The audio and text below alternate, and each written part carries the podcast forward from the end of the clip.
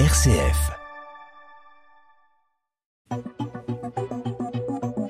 9h, 10h, le Presse Club avec Melchior Gormand et Étienne Pépin.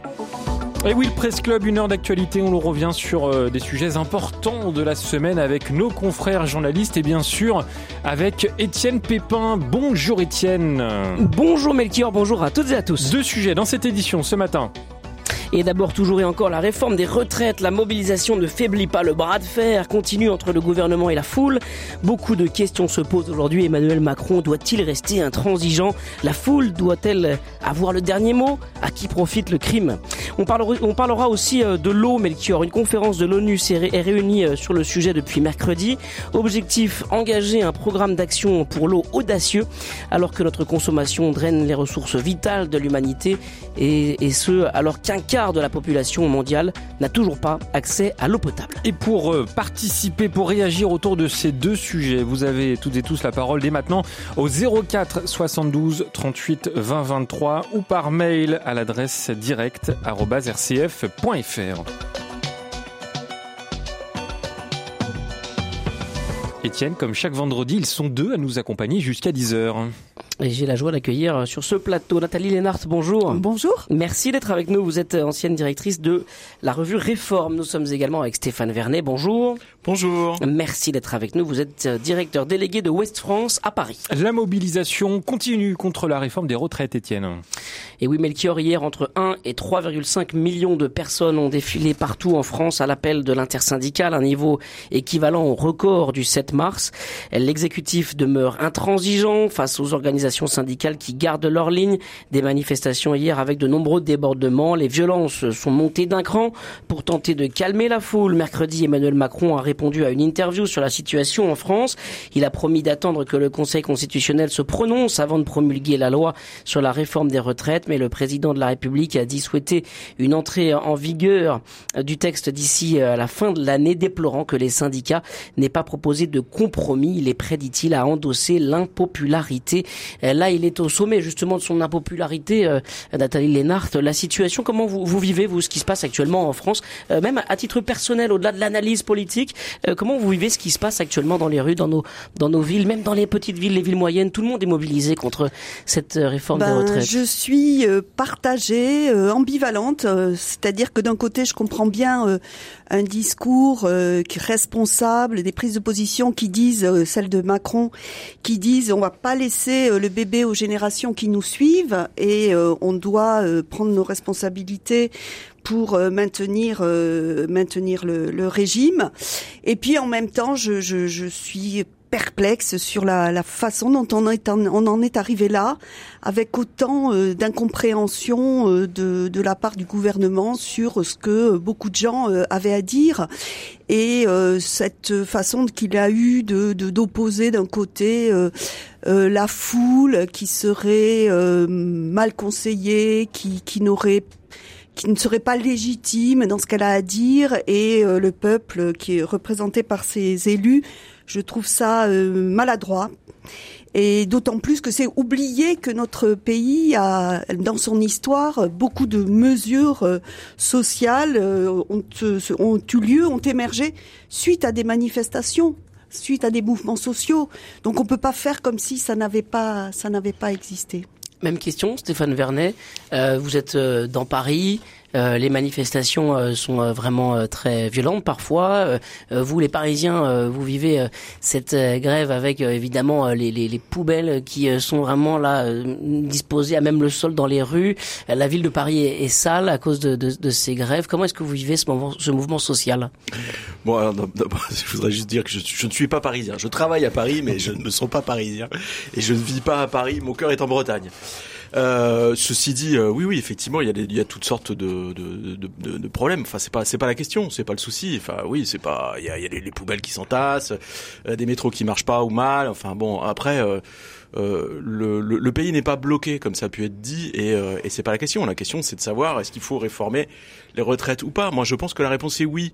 Est-ce qu'il faut les réformer comme ça? Je suis pas sûr. Alors, pour rentrer justement dans le dans le dans la dimension politique, est-ce que Emmanuel Macron a, a raison d'être aussi intransigeant. Un président mal élu, entre guillemets, peut-il euh, s'opposer comme ça à la foule en décrétant que justement il est élu et que ce sont les élus, en l'occurrence l'Assemblée et le, Parlement en France, qui, qui décident de, cette loi Non, alors déjà, moi je ne dirais pas que euh, Emmanuel Macron a été mal élu. Euh, Emmanuel Macron a été élu suivant les règles qui sont en vigueur dans la Ve République, au suffrage universel direct à deux tours et non, il n'a pas été mal élu, c'est pas vrai.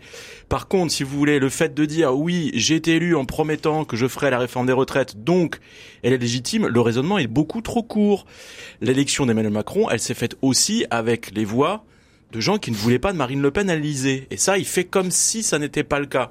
Or, il y a une autre élection après la présidentielle, qui sont les législatives, et au cours des législatives, il n'a pas eu la majorité absolue à euh, comment à l'Assemblée nationale. Et, une partie du problème vient de cela effectivement. Donc euh, donc euh, donc voilà il y a, y a il est en moi je pense qu'il est en position de, faiblesse. Il ne peut pas faire marche arrière. Il ne veut pas faire marche arrière parce que ce qu'attendent la, la, majorité des gens qui sont opposés à la réforme des retraites, c'est qu'il retire son projet, c'est qu'il retire ce projet-là, ce qu'il n'a pas fait lors de son allocution. Ce qui était très singulier avec cette allocution, si vous voulez, c'est que ou cette interview, pardon, c'est que moi je m'attendais à ce qu'elle soit faite pour apaiser calmer les gens. Enfin, voilà. Et en fait, ça les a, ça, ça a mis de l'huile sur le feu? Il ne promet rien. Il dit qu'il va rien changer. Euh, il y a, enfin, il, il donne l'impression de quelqu'un qui s'obstine et qui veut avoir raison envers et contre tout, surtout envers et contre tous.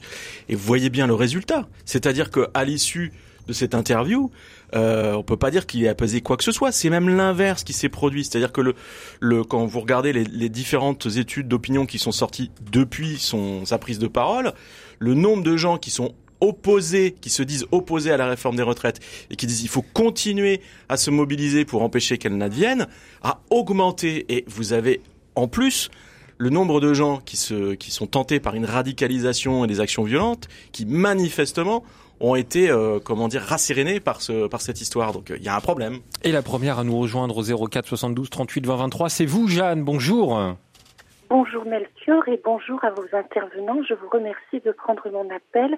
Oui, je vous appelle de Brest où les violences euh, ne sont vraiment pas euh, rares.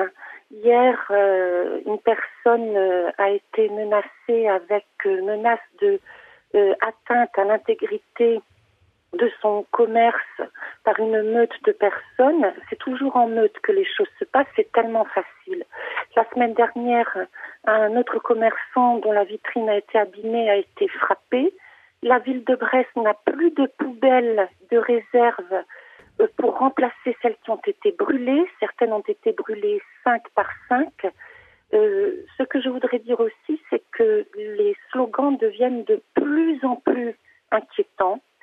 Euh, Brest abrite, et c'est connu, une cellule d'activistes antifa. Euh, de nombreuses affiches depuis d'ailleurs l'élection de M. Macron, qu'on l'apprécie ou qu'on ne l'apprécie pas, il y a des limites à ne pas dépasser. De nombreuses affiches sont renéotypées, placardées, avec des relents d'un antisémitisme insupportable. M. Macron n'a pas commis de putsch. L'article 49.3, il est certes contraignant, mais il n'a pas été introduit par M. Macron après un coup d'État militaire. Je voudrais que l'on retourne un petit peu à la raison. Hmm. M. Macron a également prévu hmm. Beaucoup de chèques et d'amortisseurs sociaux pendant le Covid. Merci beaucoup, Jeanne. On vous a entendu. Merci beaucoup d'avoir euh, partagé avec nous votre témoignage. Nathalie Lénart, une réaction autour de ce que nous a raconté Jeanne, euh, qui, qui dénonce euh, également ce, ce, flot de violence qu'on peut voir ici et là dans certaines manifestations. Ben, je, je pense qu'on peut qu'on ne peut qu'être d'accord avec Jeanne. Évidemment, euh, ces manifestations euh, de violence, de, de de, de casseurs, de, de, de, évidemment les, les qu'est-ce qu'on peut dire que pas ces commerçants qui voient euh, qui leur leur commerce mis en péril? Évidemment que que en arriver là est quelque chose de, de, de plus que regrettable. Euh, ce qui fait peur, en effet, c'est que à force de, de, de ne pas écouter, de ne pas écouter, on peut en arriver là et que et que on le sait que dans chaque manifestation, ben, il y a des groupes qui qui, qui en profitent pour euh, pour aller plus loin et, et mettre juste le pays à feu. Alors justement, jusqu'où peut aller la foule et à quel titre justement euh, on peut prendre en considération, comment le gouvernement peut prendre en considération euh, ces manifestations? Euh, Faire la grève, c'est un droit constitutionnel. manifester, c'est possible en France pour que justement les voix se, se fassent entendre. Jusqu'où est-ce que la, la foule peut aller? Bien sûr, heureusement, mais jusqu'où est-ce que ce bras de fer peut aller, Stéphane Vernet? Mais alors ça c'est une c'est une question à laquelle personne n'a de réponse. Jusqu'où la foule peut aller? On ne sait pas par définition. La foule est incontrôlée. Qu'est-ce qui pourrait la calmer? euh, Enfin, que c'est que la, le, projet soit retiré, mais s'il n'était pas retiré, comment est-ce qu'on sort d'une d'une impasse comme celle-ci? Macron est, est bloqué sur ses positions, la foule aussi. Alors peut-être plusieurs choses par rapport à la, juste d'abord par rapport en réaction à l'intervention de, de l'auditrice. Moi, je, je, je, comprends son son, son désarroi, euh, les, les, les, commerces qui sont ciblés, etc. Mais je veux dire, qu'est-ce qu'ils ont à voir avec la réforme des retraites, les commerçants en question? Rien, rien du tout, absolument rien. Donc euh, c'est totalement gratuit, c'est totalement délirant. Derrière, on sait que, alors, elle, elle, elle a fait mention des antifas, mais vous avez toute une, toute effectivement toute une toute une faction, enfin pas une faction, je vais pas reprendre les mots du président parce que voilà, mais toute une partie. En fait, vous avez un certain nombre de gens, de militants d'ultra gauche qui sont des extrémistes, qui se disent antifascistes, mais qui ont toutes les méthodes des fascistes. Voilà. C'est, je veux dire, je peux pas être plus clair, hein, cette, cette espèce d'avant-garde éclairée, trotskiste, etc., qui la majeure partie du temps est composée de fils de bourgeois et compagnie, qui, qui, qui savent ce que pense le peuple et ce que doit faire le peuple, etc., et qui, qui parlent à leur place et qui utilisent la violence parce qu'en suivant des pulsions libidineuses, excusez-moi, mais c'est ça la réalité. Donc, effectivement, on a, on a, on a un problème avec, euh, avec, euh, avec ces gens. Je, je, je voudrais juste, je voudrais juste vous faire remarquer quelque chose, c'est que je sais pas si vous avez vu, mais il y a trois mairies trois mairies en France, et alors peut-être plus, qui ont, qui ont été victimes de tentatives d'incendie. Il y a Bordeaux, Lyon et Rennes. Et Rennes, ouais. Alors, qui sont les maires Pourquoi alors Rennes, Rennes c'est euh, de gauche, Nathalie Parti socialiste. Urmic, Lyon, euh, écolo. Bordeaux, Urmic, écolo. Lyon, euh, euh Doucet, euh, écolo. écolo. Ce sont des gens de la NUP. Hmm. Pourquoi est-ce qu'on brûle les mérites ces Ah, vous pensez que c'est ciblé justement contre ce contre non, la NUP Non, non, c'est pas ciblé contre eux. Enfin, ce que je veux dire par là, c'est que si vous voulez, ces gens qui ont ces agissements-là, ils sont à l'extrême de l'extrême du spectre. Mm, mm, mm. C'est une, c'est, je, je, pense qu'il faut bien réaliser ça. Et j'insiste, ce sont des gens qui se prétendent antifascistes. Ils ont toutes les méthodes des fachos. Voilà. Point barre. Nathalie Lénard, une réaction là-dessus justement sur euh, ces, ces, ces, groupes et cette, cette, cette, tension, ce climat social tendu dont on peine à, à, à voir le, le bout? Dont on peine à voir le bout, et parce que, en effet, ces, ces, ces groupuscules de, de jeunes, comme vient, qu'on vient de le dire, euh, ils ont d'autres d'autres objectifs, d'autres politiques, parce que euh, parce, qu'à la fois la violence est leur moteur, et parce que euh, ils imaginent. Bah, en plus, ils, quels, quels agendas, quel agenda ils peuvent avoir En effet, rien, si ce n'est euh, si ce n'est euh, la violence pour la violence. Donc ça, ça c'est bien sûr que c'est effrayant pour notre démocratie. Au tout départ des manifestations on avait euh, pointé dans un des sujets sur RCF euh, le, fait qu'il y ait moins d'interpellations, qu'il y ait moins de violence pendant les manifestations, euh, et on nous avait répondu justement que les, les, il y avait moins de manifestations parce que justement les, casseurs étaient moins investis parce que justement ils pouvaient se sentir concernés par ce combat. On en avait même parlé dans le press club avec vous, Stéphane Vernet. il y a moins de casseurs parce que finalement il fallait aussi se rendre compte que certains étaient mobilisés pour ce combat contre cette réforme des retraites. Là, euh, ça y est, on a, franchi le, Rubicon, on a l'impression que euh, plus rien ne les arrête et on peut y aller, quoi. Mais en fait, les, manifestations se sont très très bien passées parce qu'elles ont été parfaitement encadrées par les syndicats, parce que euh, et puis parce que l'écrasante majorité des gens ne sont pas des gens violents. Bah Je veux dire, la France n'est pas composée de casseurs. C'est on, là, on parle vraiment d'une d'une infime minorité. Le, le, le, le truc, si vous voulez, c'est que la bascule s'est faite à partir du moment où le 49.3 a été utilisé à l'Assemblée. Voilà, c'est là que les, les, manifestations sauvages ont commencé à apparaître et c'est là qu'on a vu les débordements se démultiplier. Après, je voudrais insister juste aussi sur une chose, c'est qu'on vit dans une société aujourd'hui qui est constamment, constamment, constamment sous l'œil des caméras, des chaînes d'infos en continu les réseaux sociaux et il y a un effet loupe, il y a un miroir déformant. C'est-à-dire que euh, je, je, moi je trouve terrible que il faudrait pas qu'on en vienne à ne regarder plus que ces ces, ces violences, ces débordements, ces affrontements qui font, qui en font jubiler certains et qui les mettent en avant et de manière répétée et insistante, et qu'on oublie que la majeure, que la majorité des Français sont des gens pacifiques qui sont opposés à cette réforme des retraites et qui s'y opposent de manière extrêmement pacifique, déterminée et forte. Et on n'a pas besoin de cette violence pour faire avancer le le le, le, le débat. Euh, enfin, moi, je, je, je suis profondément euh, non violent et je suis euh, je suis révulsé par cette cette violence. Elle, elle, elle je, je la trouve. Enfin. Mmh. J'arrête parce que je vais, je, vais utiliser des mots que je vais regretter après. Bonjour Marie-Thérèse. Oui, ben, bonjour.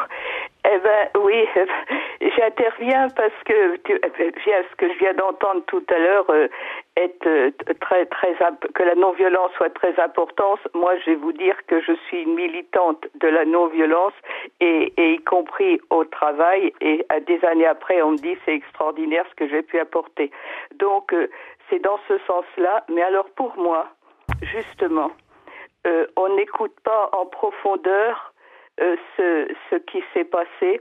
Il y a eu la, la case du service public. Alors, euh, euh, on n'en parle pratiquement jamais.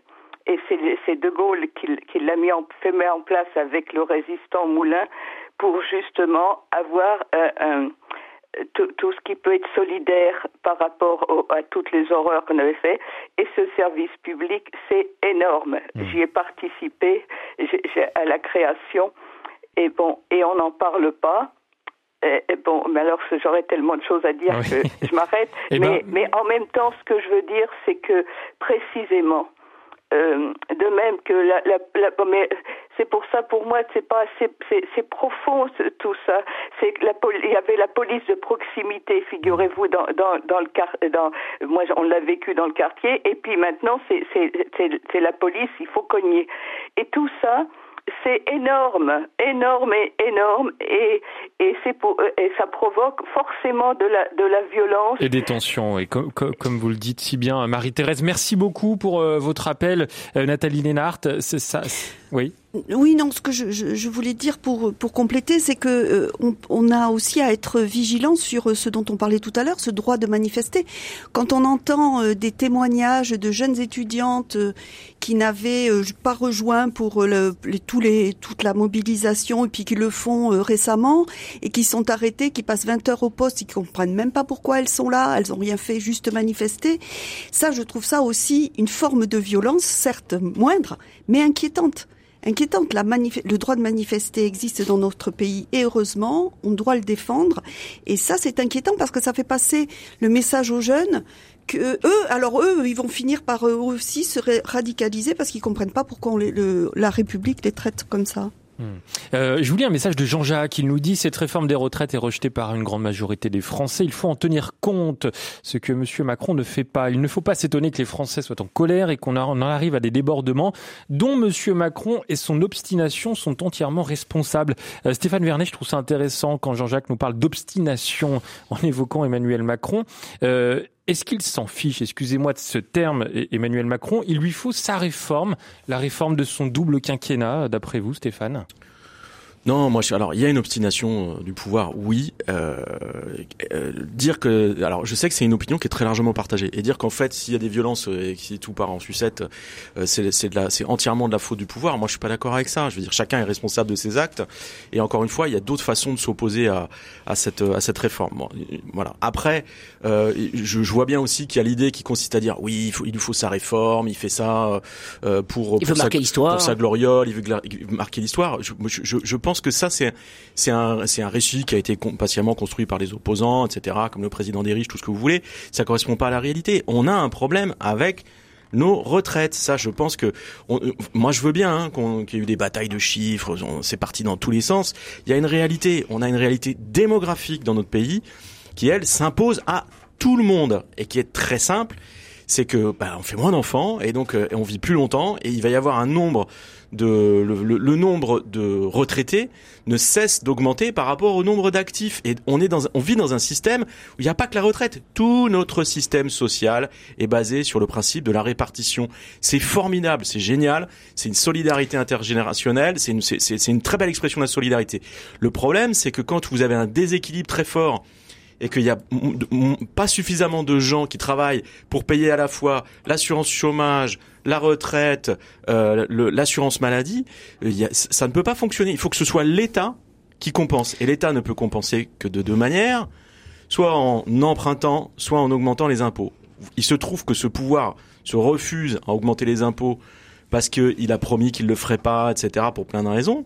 Et du coup, la, solution, ce serait quoi? Si vous baissez pas les pensions de retraite des gens qui sont à la retraite aujourd'hui, il faudra à un moment emprunter massivement. Or, j'insiste, je l'ai dit souvent, je le redis, notre pays est aux abois, la France est à genoux, on a 3000 milliards de dettes publiques, 166 160 milliards de déficit public rien que cette année. La France est obligée d'emprunter 270 milliards d'euros sur les marchés financiers pour financer cette dette qui est abyssale. Et je sais que ça parle pas aux gens parce que ces chiffres sont tellement énormes que c'est abstrait et qu'on se dit que de toute façon avec le quoi qu'il en coûte, on peut continuer. Mais non, on peut pas continuer. Aujourd'hui, la France emprunte sur les marchés financiers avec un taux d'intérêt de 3%. Les intérêts de la France, c'est 46 milliards d'euros qui vont partir cette année rien qu'en paiement des intérêts, c'est-à-dire de l'argent qui part comme ça. Si on augmente d'un point, on passera à 55 milliards. Et si on fait pas cette réforme des retraites, c'est ce qui nous pend au nez. C'est ce qui va arriver. Après, et je termine, parce qu'il y a tout le discours qui consiste à dire oui, mais le corps, nanana, machin, d'accord, c'est équilibré. Peut-être, parce que vous savez, le corps, en fait, il fait, il a, il a des, il a des hypothèses de travail. À partir, il y a toujours quatre hypothèses sur ce qui va se passer ou pas, et chacun va piocher celle qu'il veut la pire, la, la plus optimiste ou la plus pessimiste en disant on a un problème, on n'a pas de problème. Mais sorti de tout ça, même s'il n'y avait pas de problème cette année ou l'année prochaine, à partir de 2030, c'est sûr, le régime ne sera plus équilibré. On, entend Stéphane euh, l'urgence là que vous euh, que vous décrivez et puis merci de faire de la pédagogie parce que ça nous permet de, de comprendre un petit peu la, la situation aussi sur le plan euh, économique. La question c'est est-ce que la, la, situation est, est suffisamment grave peut-être pour condamner la fin du quinquennat d'Emmanuel Macron pour coûte que coûte justement aller au bout de cette réforme des retraites parce que c'est la, la retraite c'est la réforme essentielle. Est-ce que selon vous justement il est prêt à renoncer à la fin entre guillemets de son mandat mais pour faire passer cette cette réforme qui on longtemps là, et, d'une urgence capitale.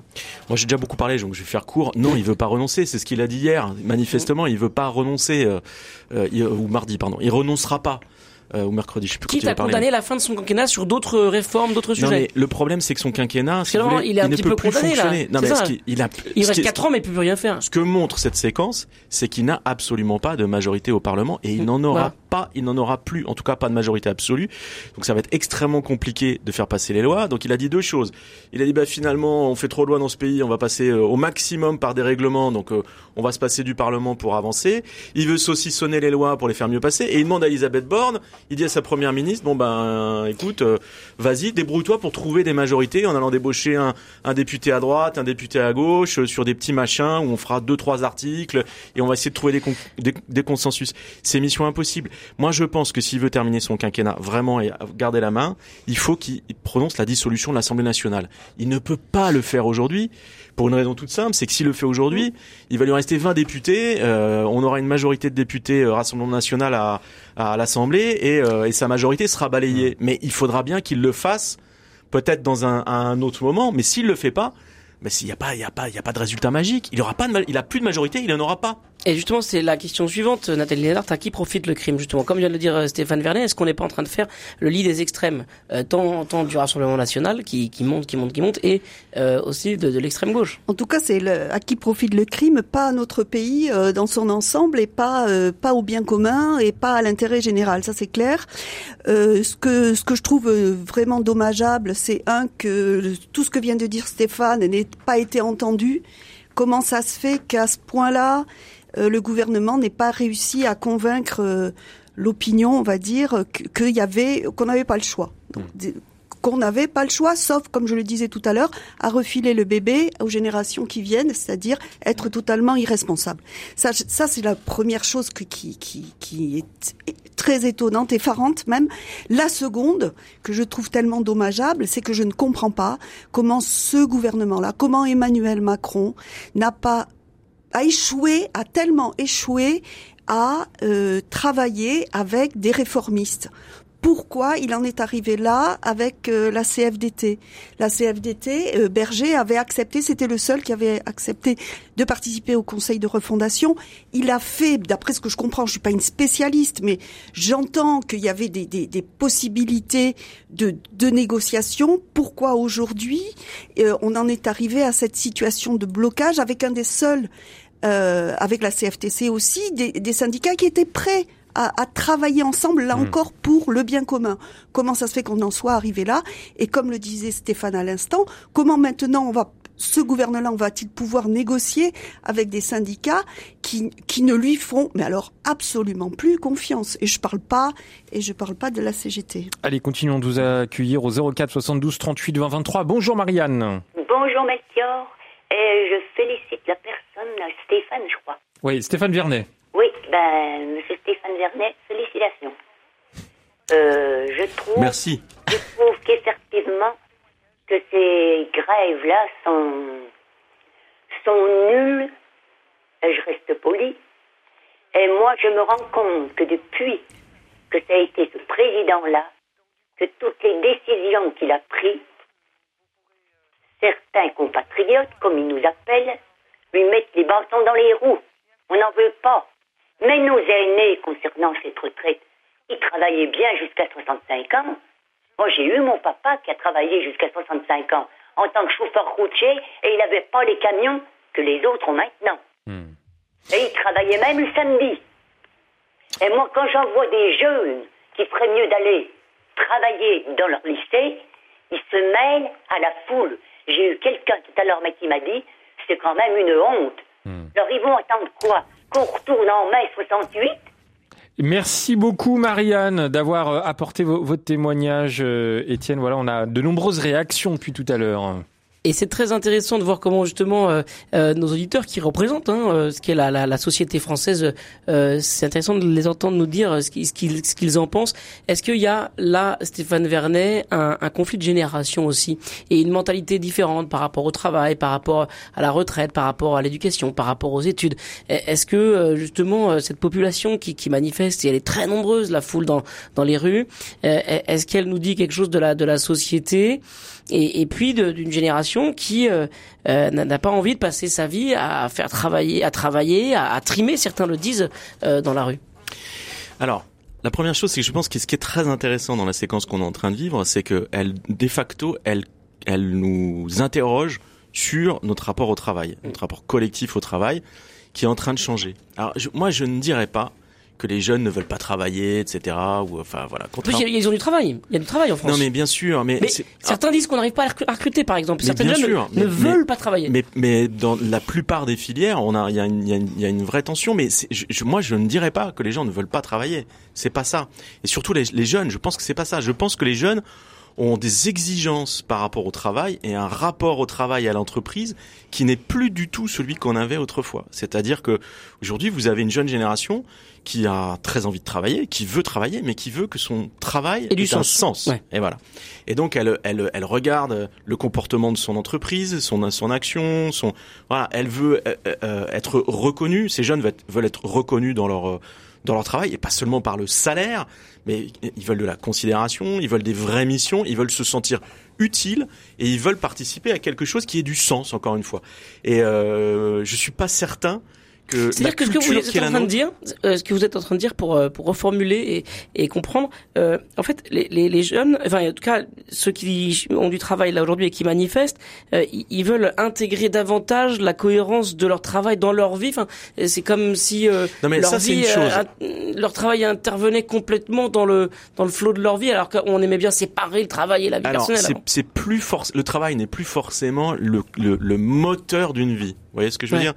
C'est plus, c'est pas forcément l'élément central sur lequel doit tout s'articuler comme c'était le cas pour pour les pour pour les générations précédentes. Je pense qu'on mm. peut le dire. Mais ça veut pas dire que la valeur travail est euh, est complètement écartée, euh, euh, dénigrée. Non, pas du tout. C'est un autre rapport au travail qui est beaucoup plus exigeant. Voilà ce que mm. je ce que je veux dire. Après, je voudrais faire une précision. Moi, pour autant, parce que j'ai j'ai j'ai j'ai suivi les manifestations parisiennes, etc. Alors, je pouvais pas suivre celle d'hier, donc je, je, je, vais peut-être dire une bêtise, mais mais je trouve qu'il y avait des gens de toutes les générations, certes, mais des jeunes, il y en avait. mais pas tant que ça. C'était pas non plus la majorité. Peut-être qu'il y en a beaucoup dans les manifestations spontanées qui s'organisent le soir, mais mais euh, mais j'ai pas le sentiment non plus qu'il y avait une déferlante de, de- de- de- des jeunes qui se sentaient particulièrement impliqués par le sujet. Moi, je pense qu'on va avoir un problème intergénérationnel, mais qui est pas lié à la réforme du- du- du- des retraites et à ce qu'on est en train de vivre maintenant. Je, je, je- vous allez me dire c'est ma marotte et j'insiste. je reviens à ce que je disais tout à l'heure. On a un vrai problème. Peut-être qu'il faut pas réformer les retraites et le système comme ça, mais ce qui est sûr, c'est qu'il faut réformer le système. Il faut faire quelque chose parce que sinon, si par exemple les cotisations qui sont demandées aux actifs pour compenser les déficits qui arrivent augmentent ou sont trop fortes dans un pays où les gens sont déjà très très taxés, moi je pense qu'à un moment, d'ici 5 ans, 10 ans, peut-être 15 ans, on va avoir la jeune génération qui va nous dire Dites donc, vous les anciens, vous êtes sympas, hein, vous avez pollué la planète, etc. Vous nous laissez le truc dans un bilan catastrophique. Et en plus, vous nous étranglez pour qu'on paye vos retraites dorées. Ben, je vais vous dire, si cette génération qui monte finit par dire, bah nous, euh, le compte y est plus et on veut pas et on payera pas, alors là, les gens vont se rendre compte que le, le salaire différé, vous savez, ce, ce Mm. terme qu'on entend euh, régulièrement, ça n'existe pas. Vous ne cotisez pas pour votre retraite. Vous Celle cotisez pour payer la, la retraite des gens qui y sont aujourd'hui. Si les jeunes demain disent, nous, on veut plus payer pour ceux qui sont à la retraite, eh ben, vous n'aurez rien. Il y aura plus de retraite du tout. Sur le mouvement social, Nathalie Lénart, ce qui est intéressant de se dire, est-ce que, euh, comme le disait tout à l'heure l'auditrice, on assiste à des manifestations de l'ordre de celles qu'on a pu connaître par le passé, en 36, en 68 Est-ce que c'est une, euh, selon vous, ce que vous observez, ce que vous sentez aussi euh, euh, dans, dans, dans la société française, est-ce qu'on assiste à un tournant euh, véritablement euh, historique, quoi, de, de, des, rapports entre les générations, euh, des rapports euh, justement au travail? Est-ce que on est dans, dans un moment de cet ordre-là? Je, ça, je, je suis pas, je suis pas capable de le dire. Ce que je, ce que je remarque d'abord, c'est que euh, chaque fois qu'on a touché aux retraites, il y a eu des manifestations. Ça n'a, ça n'est jamais passé facilement, et donc ça veut dire que toucher à la retraite, c'est, c'est toucher à quelque chose d'inscrit euh, fortement dans le, dans le, la conscience euh, des gens, et que en effet, euh, le fait que euh, le rapport au travail est considérablement changé. Autrefois, on rentrait dans une entreprise, on y passait toute sa vie, on se posait pas la question, on faisait le boulot, euh, comme l'a dit la, personne euh, tout à l'heure. Aujourd'hui, c'est dommage que cette, ce débat sur cette réforme des retraites n'ait pas eu lieu dans un un débat beaucoup plus général sur notre modèle de société, la valeur travail, comme vient fait. de dire Stéphane, qu'on en ait parlé, mais de façon beaucoup plus globale. On a une approche, le gouvernement a une approche uniquement économique. Tout du fait. coup, ça a euh, focalisé euh, des, des, des, des réactions très vives, parce que comme je viens de le dire, on touche à quelque chose d'essentiel dans la vie qui, qui touche tout le monde de façon euh, très très importante par rapport à la façon dont il se projette, par rapport à, son ras-le-bol, par rapport à la fatigue, par rapport à énormément euh, énormément euh, de choses. Donc, est-ce qu'il y a, on est on est à la veille d'un mai 68 où euh, la majorité des gens pensent qu'il faut bousculer la table et changer complètement euh, de modèle? Non, je crois pas du tout, parce que euh, comme le vient de le dire Stéphane, je pense que quand même globalement les manifestants sont quand même des gens syndiqués ou proches des syndicats ou qui ont une conscience euh, politique euh, assez euh, développée. C'est pas l'ensemble. euh, c'est pas. le- je ne crois pas que ce soit l'ensemble des Français et des catégories socio-professionnelles ou d'âge. Mais euh, mais je trouve, mais encore une fois, je trouve infiniment dommageable qu'on en arrive là, alors que c'est un vrai sujet. Notre rapport au travail, la place du travail dans notre vie, la place du travail dans la vie des jeunes d'aujourd'hui, c'est un c'est un sujet soi. C'est ce qui nous est commun et qui et qui fait et qui fait notre société. Alors, c'est vrai que depuis le début de l'émission, euh, on, accueille surtout des auditrices hein, qui viennent à l'antenne, qui sont toutes retraitées. Et là, on a Aurélia qui vient nous rejoindre, qui travaille euh, encore. Bonjour Aurélia. Oui, bonjour, bonjour, merci beaucoup de me, de me, de me recevoir. Euh, j'aime beaucoup vous écouter, j'aime beaucoup RC, RCF. Euh, je regrette seulement que des fois nous soyons toutes un peu âgées. Il s'avère que je ne suis pas jeune puisque j'ai 66 ans. Je travaille encore. Euh, j'ai eu une vie extrêmement, euh, comment dire, diverse. Donc j'ai un point de vue très différent de beaucoup de gens de ma génération. Et je suis très en colère quand on dit que les jeunes ne veulent pas travailler ou que les grèves ne sont pas justifiées. Je suis entièrement d'accord avec les grèves. Et je pense qu'il ne s'agit pas d'un conflit de génération, mais d'un conflit de contexte. Je pense que les aînés qui sont à la retraite n'ont aucune idée, mais aucune idée des circonstances de travail dans notre société actuelle. Hmm. il y a une précarisation, une paupérisation euh, comment systématique, des, systèmes de, véritable harcèlement institutionnel. Alors, les jeunes qui ont la chance d'avoir papa-maman, euh, les jeunes qui ont peut-être aussi, peut-être quand même un peu des idéaux, ont beaucoup de mal à s'y adapter. Il y a effectivement un problème de la part de jeunes privilégiés, relativement, parce que les vrais privilégiés n'ont aucun problème. Euh, il y a un problème de la part des jeunes privilégiés à euh, accepter effectivement des conditions de travail comme on avait avant, hmm. c'est-à-dire qui demandent des, heures de travail monotones et euh, qui, avec une certaine concentration. Aurélia, vous savez à quel âge vous allez partir à la retraite, vous? Je vais bientôt partir à la retraite et je suis déterminée. Je, suis handicapée. Hmm. J'espère me faire soigner, mais je suis déterminée à aller en fauteuil roulant avec des manifestations. Merci beaucoup Aurélia d'avoir euh, témoigné dans Je pense donc j'agis. Nathalie Lénart, vous pensez qu'il y a un décalage comme ça entre euh, je vais les retraités, les seniors euh, qui prennent la parole et les jeunes qui n'ont pas du tout les mêmes revendications quand même? Ce qui, ce qui est sûr, euh, euh, c'est que les, les retraités d'aujourd'hui, ceux qui ont connu euh, des carrières linéaires, des pas trop de, de difficultés dans leur vie professionnelle, c'est-à-dire en tout cas dans le fait qu'ils n'ont pas été obligés de, de, de changer régulièrement, n'ont pas forcément en effet la, la, la même vision sur ce qu'est le marché du travail aujourd'hui. Mais moi, ce que je ce que je voudrais dire, c'est surtout que je trouve que dans, dans ce débat, je trouve que et que quand ma quand le président Macron parle de la foule du peuple, c'est comme s'il y avait une une foule, un peuple, alors qu'il y a des. C'est condescendant, selon vous, cette manière de parler d'ailleurs? Quand il dit la foule, la foule n'a pas le dernier mot, la foule n'a pas ci, n'a oui, pas ça. Oui, c'est certainement un peu condescendant de sa part, mais c'est surtout, euh, c'est surtout peu juste dans la mesure où ça veut rien dire dans le sens où les, les situations euh, individuelles et notamment la situation individuelle des gens qui manifestent sont très différentes.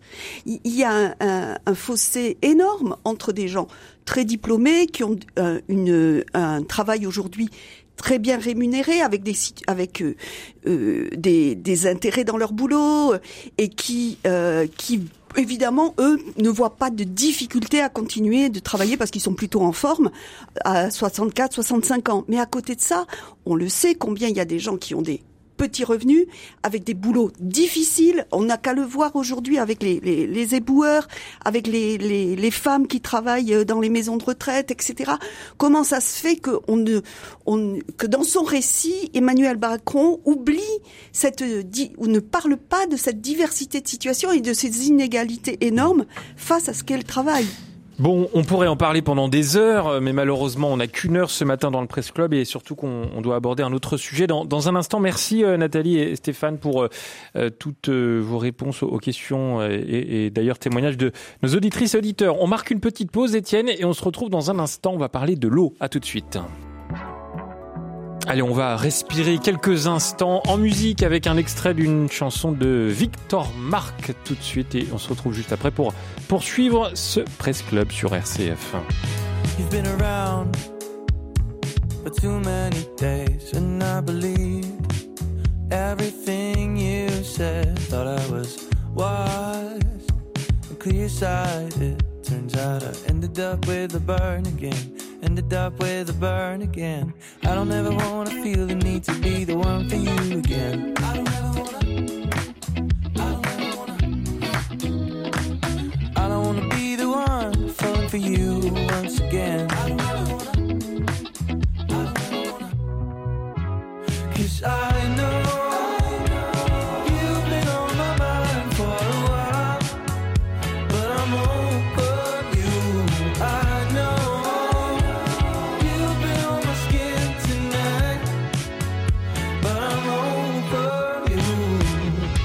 Over You, Victor Marc, euh, que vous venez de découvrir ce matin sur RCF.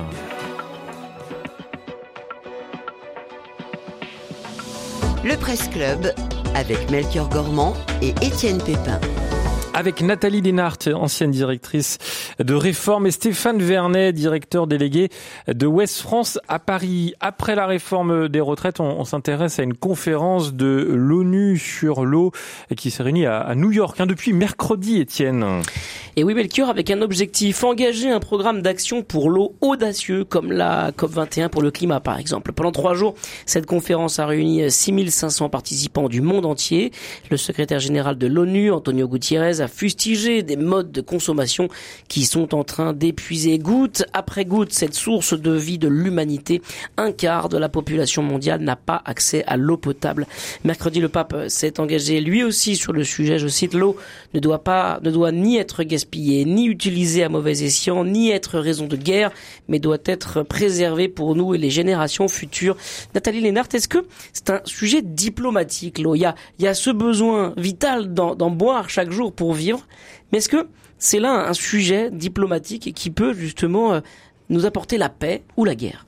Avant de, répondre à cette question, je voudrais dire combien je trouve euh, très intéressant euh, le fait que ça, c'est un sujet capital qui engage par définition la vie de la planète et, de ses habitants. Et je trouve frappant combien en France, et en France, en tout cas aujourd'hui, on se mobilise, on ne parle que du sujet actuel euh, de la retraite qui est pour nous à courte vue. Alors qu'à longue vue, cette question de l'eau est vitale. C'est un sujet qu'on n'aborde jamais, puisque vous le savez, il n'y avait pas eu de conférence sur l'eau au niveau mondial depuis 1977. C'est un sujet complexe, c'est un sujet, comme vous venez de le dire, largement politique. On sait qu'il y a beaucoup d'États où il y a, des conflits autour de l'eau. Je pense à Israël, mais il y en a beaucoup d'autres. Donc oui, il y a certainement un volet diplomatique euh, dans, ce, euh, euh, cette actualité autour de, du, du manque d'eau, qui est, on le sait, ravivé terriblement par un, le réchauffement climatique, et deux, la surconsommation. Donc, moi, je me réjouis que ce soit un sujet qui soit mis sur la table et qui, euh, mais je le redis, j'aimerais, j'aimerais un jour que les Français et les Françaises se mobilisent autant sur des sujets écologiques et environnementaux qui sont devant nous, enfin qui sont là et qui seront de plus en plus devant nous, qu'ils ne se manifestent pour d'autres sujets à plus court terme intéressant de, revoir euh, justement comment les deux actualités se, chevauchent sur des temporalités euh, très différentes. Je reviens sur ma question quand même sur la diplomatie.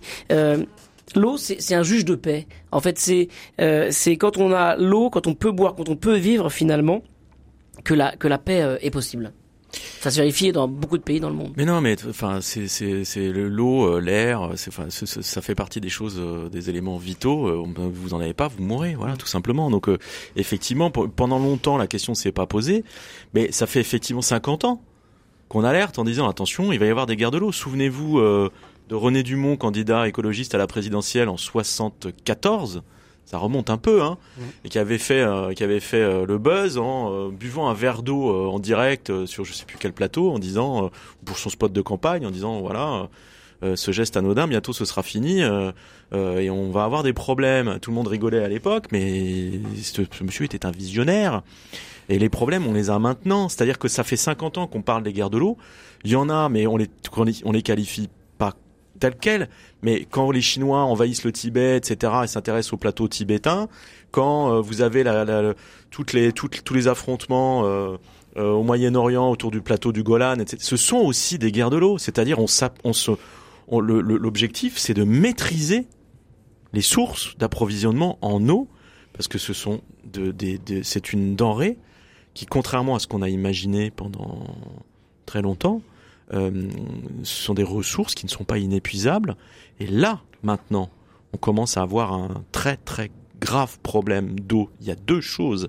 C'est que l'eau sur cette planète, l'eau disponible, est polluée. Il ne vous aura pas échappé qu'il y a eu une communication qui a été faite l'année dernière, il me semble, il y a quelques mois, pour dire qu'il n'y avait plus aucun endroit sur le globe où l'eau de pluie était euh, potable. C'est fini. C'est-à-dire que le cycle de l'eau a été entièrement pollué. Donc on a beaucoup d'eau, dans des pays comme le nôtre, on a beaucoup d'eau, mais elle est très polluée. Donc on commence à avoir un gros problème de qualité d'eau et en plus, et y compris en France, on commence à avoir un problème de quantité d'eau disponible. C'est-à-dire que les sécheresses à répétition, là on est en pleine sécheresse hivernale, voilà, la sécheresse c'est un phénomène naturel, ça serait pas grave si on n'était pas en état de sécheresse chronique dans notre pays depuis 2017.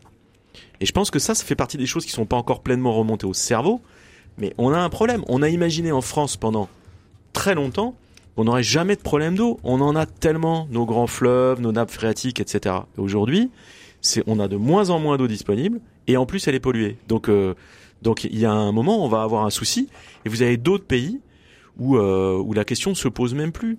Il y a un autre, juste, je- encore une fois, je suis trop long, mais il y a juste un, un- un point qu'on qu'on ne voit pas, c'est ce qu'on appelle l'eau virtuelle.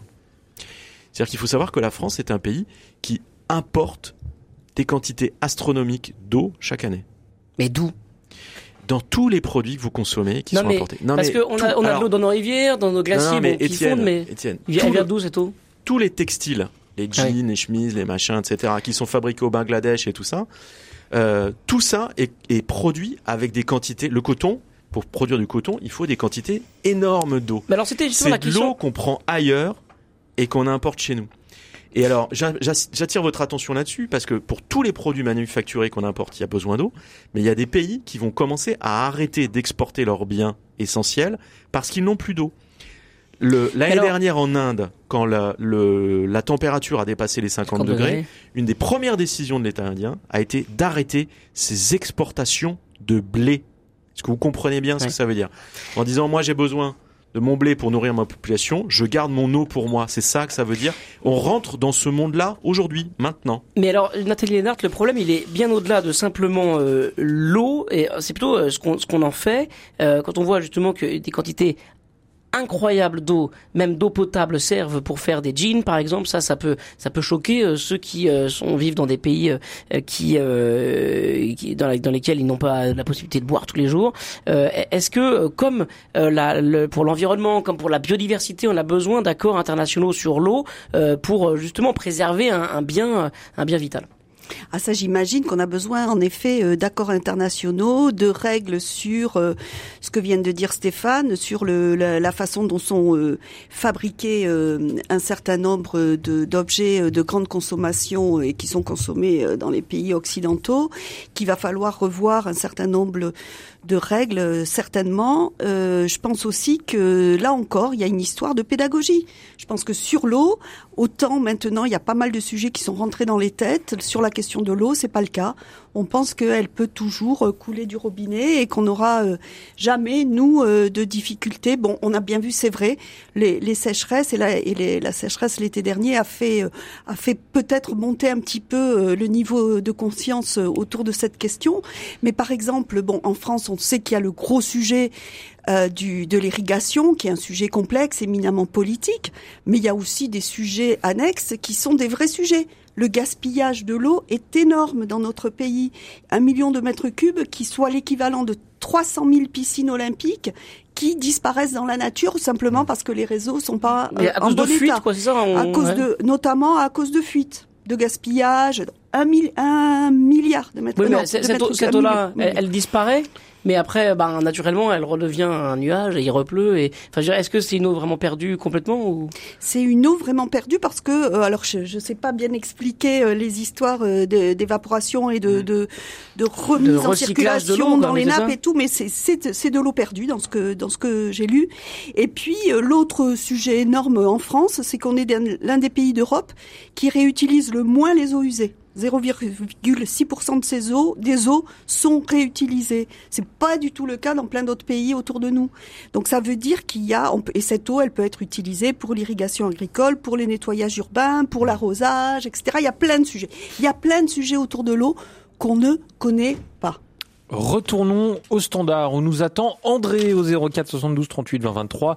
Je dirais même plus 04 72 38 20 23 puisque André est à Bruxelles. Bonjour. Oui, bon-. Euh, je voulais dire à propos de, de, de l'eau, bon, qu'il faudrait peut-être voir les choses d'une manière plus globale. Enfin, disons, on pourrait dire voir l'eau comme c'est comme un, un commun, je un commun, c'est pas la même chose. Commun, c'est vraiment quelque chose qui, que les gens gèrent au niveau le plus local possible, comme les potagers urbains, et justement les réseaux d'irrigation, ça fait lien. Euh, bon, et, et, bon, il faut, il faut sortir de ce système qui fait que l'eau est, est, de plus en plus polluée par des résidus de médicaments, sans doute de drogue aussi, de pesticides et tout ça. Euh, bon, euh, si on reste dans le système capitaliste, on ne sort pas de ça.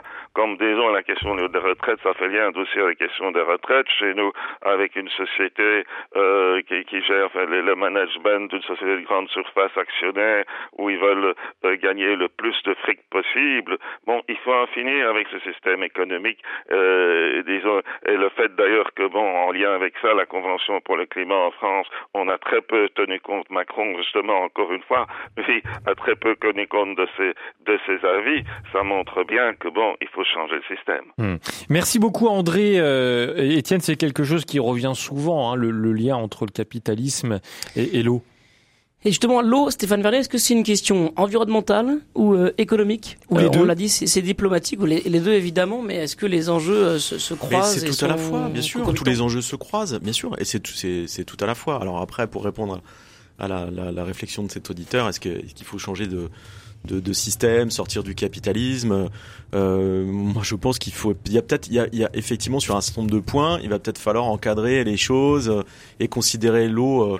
Euh, non pas comme une comme une ressource économique comme les autres, mais comme euh, comme un, un pas un bien de consommation, mais un, un, un, bien commun. Il y a une dimension patrimoniale euh, et, et il est indispensable que chaque être humain sur cette planète puisse avoir accès accès à l'eau. Et c'est c'est aussi de ça dont il, dont on dont on dont on parle aujourd'hui. Donc oui, peut-être qu'il faut réglementer, encadrer, transformer. Après sortir du capitalisme, moi je veux bien, l'amender sûrement, le transformer sûrement, mais la problème, le problème c'est pour faire quoi d'autre? C'est quoi l'alternative? C'est quoi le, le, le modèle? On a on a vu dans l'histoire que la collectivisation et le communisme, ça marche pas super super bien. Céline Lénard sur cette question justement. Bah, il est euh, 9h55, donc euh, sortir du capitalisme, on, on, en parlera dans une prochaine Ah, émission. Là. Euh, oui, j'ai, oui, je, moi je suis assez d'accord avec Stéphane. Je suis plutôt une réformiste, donc oui, il y a beaucoup de choses à revoir. Changer le système, bah oui, mais moi je sais pas par quoi. En tout cas, ce qui était étonnant, c'est que euh, chez nous, en, en, France, on a besoin de boire un verre d'eau, on allume le robinet, on ouvre le, le on ouvre l'eau. Euh, et j'ai été dans des pays euh, justement désertiques. Euh, l'eau euh, se, se, boit dans des petits pots de yaourt avec une languette, avec une grosse publicité dessus. Euh, c'est c'est pas un, un bien euh, commun. C'est un, un, bien de consommation, c'est un bien privé. On achète euh, nos petits pots de yaourt pour boire ça compte, enfin la quantité d'eau essentielle chaque chaque jour. Voilà pour le petit témoignage ouais. Melchior. Très bien. Euh, Qu'est-ce que je voulais dire? Ben, On arrive au point culminant du, du Presse Club, Étienne, hein, euh, avec des informations un peu plus euh, légères avant de partir en week-end. Oui, oui. Alors, euh, c'est vrai que l'actualité a été euh, chargée, marquée et, et, pas forcément de manière positive par euh, le débat en France, mais je suis sûr que nos invités vont nous remonter le moral avec avec leurs actus. Nathalie Lénard. Ah non, moi c'est une actu. Oui, elle me remonte le moral dans le sens que je crois toujours que en dehors de la politique et des grandes décisions, il y a l'action individuelle et l'action citoyenne qu'on peut mener. Et j'ai cherché un peu pour retour de l'eau et de ces microplastiques qui envahissent les océans et qui sont une autre catastrophe écologique et j'ai découvert que à notre petit niveau, on pouvait lutter contre ça parce qu'il existe maintenant des systèmes qui permettent de laver tous nos tissus synthétiques dans des dans des dans des filets qui permettent de ne plus rejeter ces fameux microplastiques. Ah, ça c'est une bonne nouvelle finalement dans un sujet lourd comme celui-ci. Euh, Stéphane, Stéphane Bernet. Alors moi, moi c'était pas une actu c'était, voilà. Et puis je, je, je, je vais pas, je veux pas vous casser le moral, mais je, je voulais, je voulais vous, c'était un conseil de lecture. Je voulais vous recommander. On aura tout essayé. Le dernier essai de, de Chloé Morin qui est paru chez, chez Fayard au mois de, au mois de février. Euh, Chloé Morin a, a rencontré une cinquantaine de de, de, grands responsables politiques, économiques, pour des entretiens en fait, donc en France, euh, pour pour pour recueillir leur leur point de vue ou leur vision de l'état de la société et notamment son l'état de notre notre système politique. Et, euh, et je trouve ça passionnant parce que le, le, le titre c'est on aura tout essayé. Et en gros c'est on aura tout essayé sauf le Rassemblement national. Et, euh, et c'est ce que lui disent les, les, les responsables qu'elle a rencontrés de tout bord politique, de tout secteur d'activité. Moi, c'est ce que j'entends beaucoup, beaucoup en coulisses sur le terrain. Euh, et il y a cette idée qu'en fait, le, le chaos que, qu'on est, que nous sommes en train de vivre est un, est un tremplin euh, pour Marine Le Pen euh, Aux prochaines et, élections. Et aux prochaines élections. Et je, je, je pense que c'est une réflexion qui est intéressante, qui mérite qu'on s'y, s'y arrête. On, On aura tout essayé, c'est ça, de, de Chloé Morin chez Fayard, vous l'avez dit, euh, Stéphane Vernet C'est ça. Bon bah voilà, c'est bien noté. Merci beaucoup à tous les deux d'avoir été avec nous dans ce presse club.